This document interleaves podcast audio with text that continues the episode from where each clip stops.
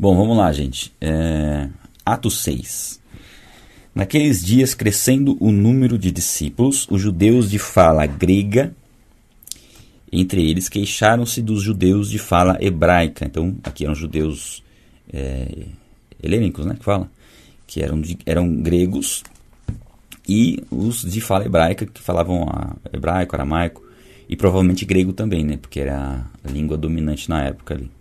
O Império Grego, ele tinha esse, esse, é, essa forma de conquistar as, os, os povos, né, que teve o Império Babilônico, Assírio, é, aliás, Babilônico, Médio Persa, Assírio antes, é, junto meio contemporâneo com o Babilônico é, babilônico, Medo-Persa, aí veio o Império Grego. No Império Grego a gente não vê narrando as escrituras do Império Grego, porque ele veio antes do Romano. Ele veio naquele intervalo de, entre o Antigo Testamento e o Novo Testamento. E o Império Grego, de Alexandre o Grande, ele tinha essa cultura, esse, esse, essa ação de influenciar a cultura dos povos. Eles implantavam, implementavam, implantavam, impunham a sua cultura. Tanto é que a língua ficou como o grego, né? é, não, não, é a língua romana, não, a língua grega. Aí depois vem o Império Romano e o grego, a língua grega se manteve ali. Ah, porque aí eles estavam se queixando porque as suas viúvas estavam sendo esquecidas na distribuição diária de alimentos. Então, eles eram judeus, mas eram considerados estrangeiros, então estava havendo um, já um probleminha na igreja ali, né? De, de cuidar, de, de pessoas não estarem sendo cuidadas como deveriam tal.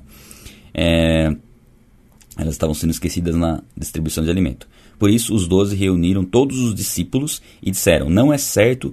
Olha só essa, essa passagem aqui, até grifei ela. Não é certo negligenciarmos o ministério da palavra de Deus a fim de servirmos as mesas. Ou seja, tudo o que pudesse é, atrapalhar a principal obra, que era ensinar, que era ministrar a palavra, tinha que ser resolvido para não atrapalhar. E aquilo já estava atrapalhando.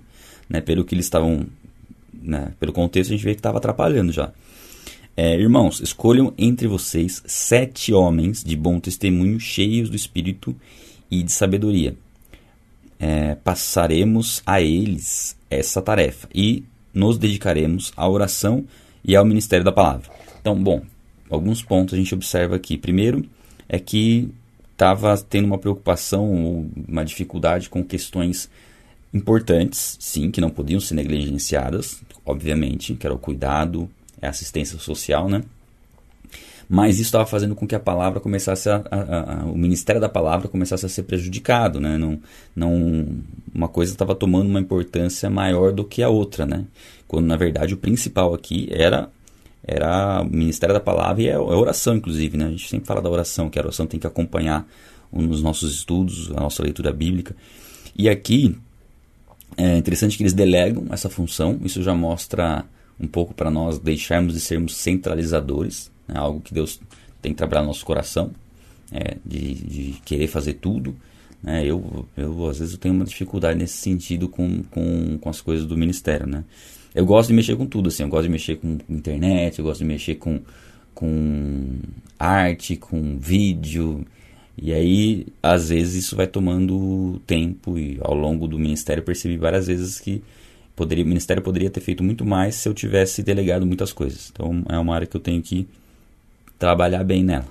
E acho que cada um tem que analisar também a sua vida se tem centralizado muito as, as coisas e tentado resolver tudo e aí aquilo que é mais importante a gente acaba às vezes deixando de lado.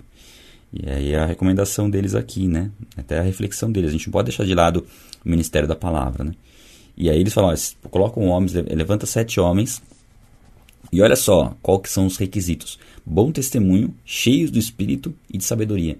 Ou seja, aqueles que vão cuidar da assistência social, eles têm que ser cheios do Espírito Santo, ter bom testemunho e ter sabedoria. Ou seja, não há, não há espaço na obra para aqueles que não têm comunhão com Deus, para aqueles que não buscam conhecer a Deus, né? É, não buscam estudar a Bíblia. Às vezes fala assim, ah, eu vou na igreja, mas eu não entendo que eu preciso estudar a Bíblia, eu vou só assistir os cultos. Ou, ah, eu, vou, eu sirvo na igreja, mas eu, eu sirvo lá na, na zeladoria. Então eu não preciso ter um conhecimento profundo da Bíblia. Claro que precisa. Qualquer obra que nós vamos a, é, atuar né, no, no, ministério, ministerialmente, exige que nós sejamos, tenhamos esse, essas qualidades aqui. Ter bom testemunho, cheio do Espírito Santo. E essa sabedoria aqui é uma sabedoria vinda do alto, que só vem através do conhecimento bíblico. Não tem como nós termos sabedoria de Deus sem conhecimento bíblico, porque a sabedoria é o conhecimento bíblico colocado em prática. Basicamente é isso. Ah, Tiago fala para você pedir sabedoria que você vai receber. Sim, só que como que você vai receber se você não lê a palavra? Você está duvidando que você vai receber. Então como que você pede sem duvidar? Você pede sabedoria a Deus e estuda a palavra. E aí Deus vai te dar sabedoria para aplicar a palavra. Um dos grandes enganos que existem hoje é, é, é a má interpretação de uma passagem que fala que a letra mata, no sentido de que é o estudo bíblico que mata. Não é o estudo bíblico, está falando da lei do Antigo Testamento, e não do estudo bíblico. A Bíblia nos ensina, nos, nos exorta a estudar a palavra, a conhecer Jesus Cristo de maneira mais profunda. Porque se a Bíblia nos exorta a ensinar, nós só podemos ensinar aquilo que nós aprendemos. Então nós, nós precisamos aprender as escrituras independente do que você for fazer na vida. É assim, ah, quem, quem que precisa estudar a Bíblia? Né? Qual pessoa precisa estudar a Bíblia? Quem quer ser pastor? Não. Todo mundo. Todo ser humano que existe na Terra tem que estudar a Bíblia. Não tem como você ter vida com Deus sem estudar a Bíblia. Né? É, não, não há exclusões, não há, isso aqui não, isso aqui não precisa. A Bíblia fala que não sejam muito de vocês mestres. E aí, mestre é no sentido de você fazer um estudo mais profundo. De repente, você se especializar lá no grego, no hebraico, você se especializar na história da igreja, se especializar em escatologia e tal. Aí sim, aí é um chamado específico. Mas você conhecer os princípios fundamentais da Bíblia e ensiná-los, isso é a obrigação de todo mundo. Né? Não, é, não é somente que tem quem tem dom de ensino que, que vai ensinar. Não, você vai ensinar pessoas a respeito de Jesus. Você vai falar que Jesus ama ela. Aí ela fala assim, por quê? Aí você vai explicar o porquê. Jesus morreu. Por que Jesus morreu? Você vai explicar por que Jesus morreu. Então, o explicar, o falar é ensinar. Né? Então, para ensinar, precisa estudar. E aqui eles colocam, mostram a importância disso, mas também a importância de, de, de não deixar de fazer a assistência social, de cuidar das viúvas, né? de, de dar bons testemunhos nesse sentido também. É, tal proposta agradou a todos, né? em versículo 5. Então escolheram Estevão, e a gente vai falar bastante de Estevão amanhã. Aliás, não percam, não percam a, o nosso estudo de amanhã, que é Atos 7. Atos 7 é um dos principais capítulos aqui de Atos. É, a gente faz praticamente um panorama do Antigo Testamento em Atos 7. Então não percam amanhã, amanhã vai ser bem legal. É, cadê? Homem cheio de fé e do Espírito Santo, além de Filipe. Próculo. Peraí, peraí, Próculo não. Prócuro. Prócuro. Prócuro. Aí, nome bom para filho. Nicanor, Timon, Pármenas, Nicolau, um convertido ao judaísmo, proveniente da Antioquia. Aqui, estava é, dando uma lidinha nos estudos, são todos gregos aqui. Só um ou um só que não é aqui, e que ele é, é convertido ao judaísmo e era de Antioquia. Ele.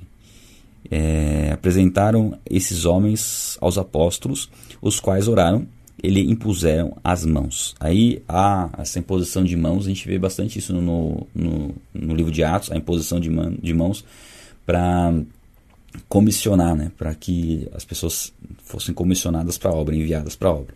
Então existe uma importância assim na imposição de mãos, tá? É, sempre não é, não é aconselhável você impor as mãos precipitad, precipitadamente sobre as pessoas, né, o que fala na, na, em alguns livros que a gente vai vai chegar a ler eles depois, umas cartas. E também tomar cuidado com quem põe mão, as mãos sobre você, tá? Que seja, assim, que haja um cuidado, porque essa imposição de mãos, ela tem um, um, uma questão espiritual envolvida, né? Como comissionamento, como bênção, como... A gente vê isso no Antigo Testamento e vê isso no Novo Testamento. Então, assim, o ideal é ou seu pastor, seu líder só que possa fazer isso, né? Não qualquer pessoa impor as mãos sobre a sua cabeça. Só um alerta. Né? É, vamos lá, porque a gente vê a importância disso, tá? É um gesto que tem uma importância espiritual, sim. Não há um poder ultra mega blaster na, nessa questão, mas existe uma, uma influência, sim. Tá? Depois a gente pode se aprofundar mais em breve, quando tiver outras situações nesse sentido. Até quando a gente lê o livro que fala um pouco mais sobre isso, que acho que é Tiago, se não me engano. Tiago não, Timóteo. Acho que é Timóteo. que mais? Assim a palavra de Deus se espalhava crescia e crescia rapidamente o número de discípulos em Jerusalém. Também um grande número de sacerdotes obedecia à fé. Creio que aqui é, começa a ser o auge, aqui a gente pode dizer que seria o auge. Lembre que, que a gente estava lendo Lucas, a gente falou que teve um momento ali que era o auge da, da fama de Jesus, quando ele curou um cego de nascença. E não, isso não está em Lucas, né? Isso está em, em João. E quando ele. Mas a gente sabe que foi naquela época ali, né? Quando ele ressuscitou Lázaro. Foi o auge, assim, da, da fama de Jesus. E aí culminou na, na prisão dele, né? E morte. E aqui a gente percebe o auge da igreja em Jerusalém, né? Espalhava-se, crescia rapidamente o número de discípulos, né? Inclusive não eram somente crentes, eram discípulos, pessoas que realmente queriam conhecer, se aprofundar e pregar o evangelho. Né?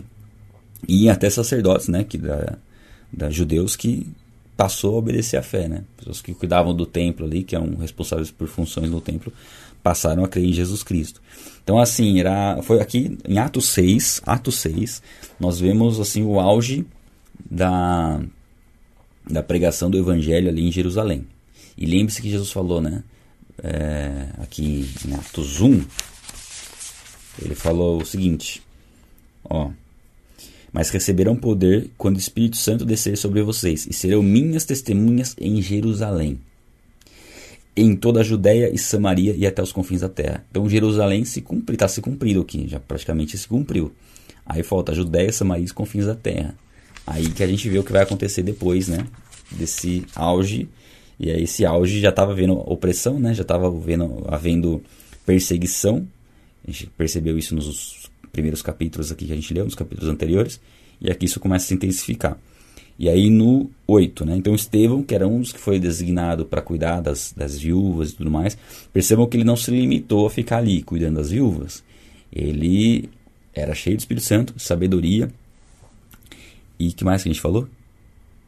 E de bom testemunho, né? Ó, Estevão, homem cheio de graça e do poder de Deus, realizava grandes maravilhas e sinais entre o povo. Né? Aqui é a primeira narração que fala de sinais e maravilhas feitos por alguém que não era os, que não eram os apóstolos. Né? É, contudo, Estevão, aqui esse sete é como se fossem os diáconos né, de hoje. Inclusive a palavra tem a mesma origem, os diáconos. Uh, eu sou diácono, inclusive, não sou pastor, tá? Alguns me chamam de pastor aí, eu vi pastoresas, mas não sou pastor, sou diácono.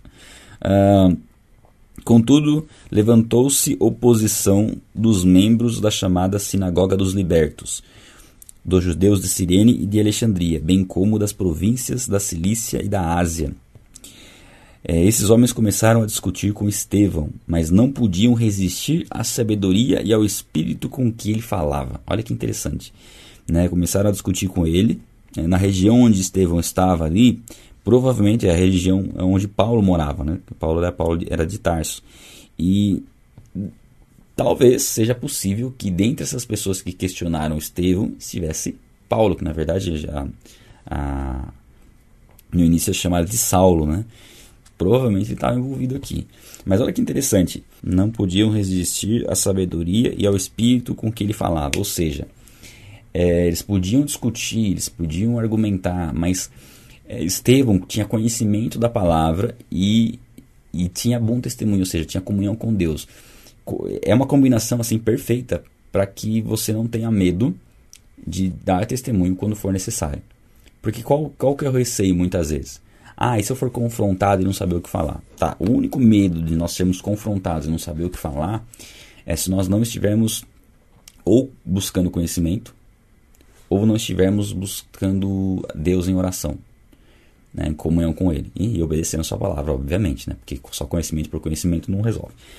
A combinação das duas coisas nos vai dar a confiança necessária para qualquer situação. Então, se nós temos, estamos lendo a palavra, estudando a palavra, é, buscando praticar aquilo que nós estamos aprendendo, estamos tendo comunhão com Deus, oração, tempo com Deus, não há motivo algum para temer absolutamente nada. Por quê? No momento do, de qualquer tipo de confronto, Deus vai nos dar as palavras para que a gente possa argumentar. E aí ele fala assim, ó, não podiam resistir à sabedoria e ao espírito com que ele falava, ou seja, é, é, é, se cumprindo aqui o que Jesus falava, né?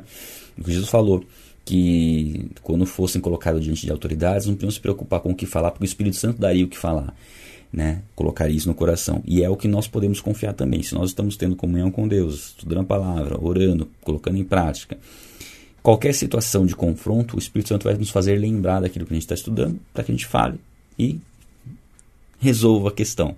Né? Basicamente é isso. Então eles não conseguiam, eles podiam argumentar várias coisas e e Estevão sabia como fundamentar aquilo biblicamente e dar a resposta para eles. E aí, ó, então subornaram alguns homens para dizerem: Ouvimos Estevão falar palavras blasfemas contra Moisés e contra Deus. Então, olha o que eles precisaram fazer. Eles, não, eles, eles estavam tão sem argumento que eles precisaram pagar pessoas para falar que Estevão estava blasfemando contra Moisés e contra Deus. Provavelmente Estevão estava falando de não haver mais necessidade do templo. É, a gente estou tirando essa conclusão com base no capítulo 7, que a gente vai ler amanhã. Mas provavelmente eles estão, é, Estevão estava falando de adorar a Deus em espírito e em verdade, não necessitar do templo. E eles estavam falando aqui, ele estava falando blasfêmias contra Moisés e contra Deus. Né? Ah, com isso agitaram o povo, os líderes religiosos e os mestres da lei e prenderam Estevão. Levaram-no ao sinédrio. Ao sinédrio. E ali, e aí, um pouco como foi como Jesus, né? Você vê que levaram para o mesmo lugar. E aí, a, o mesmo processo. Foram levantando falsas testemunhas para falar de Jesus. E aqui aconteceu a mesma coisa com Estevão.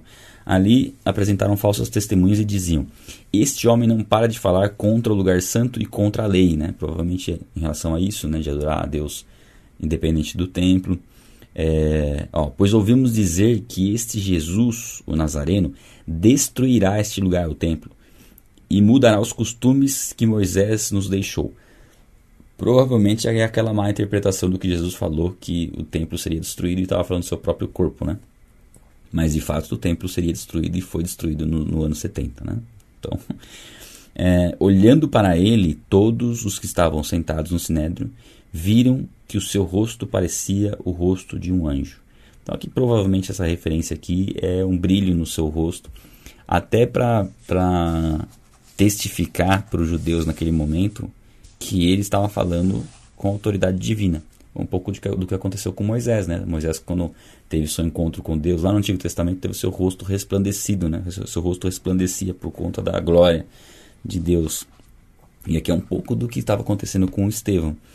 E assim, o testemunho dele era, era forte e eles não conseguiam é, argumentar contra o que Estevão estava falando. E depois dessa passagem, a gente vai ler de, amanhã, é, acabou o capítulo, tá? Ele é curtinho. A gente vai ler amanhã o discurso de Estevão. E assim, é um dos discursos mais, mais impactantes assim, das escrituras, o discurso de Estevão. Como Deus usa a vida dele e como ele tipifica um pouco ali de Cristo, né? da, até no, no, no, ponto de ser entregue, de ser julgado, de ser levantado as falsas testemunhas e dele trazer todo um panorama do Antigo Testamento e inclusive depois a gente vai ver umas falas dele amanhã que mostram né, o, também o que Jesus fez. Esse foi o primeiro, Estevão foi o primeiro mártir da mártir da, da no Testamento da igreja e a gente vai aprender muito né, com ele, já aprende, né? Só, só desse início a gente já aprende.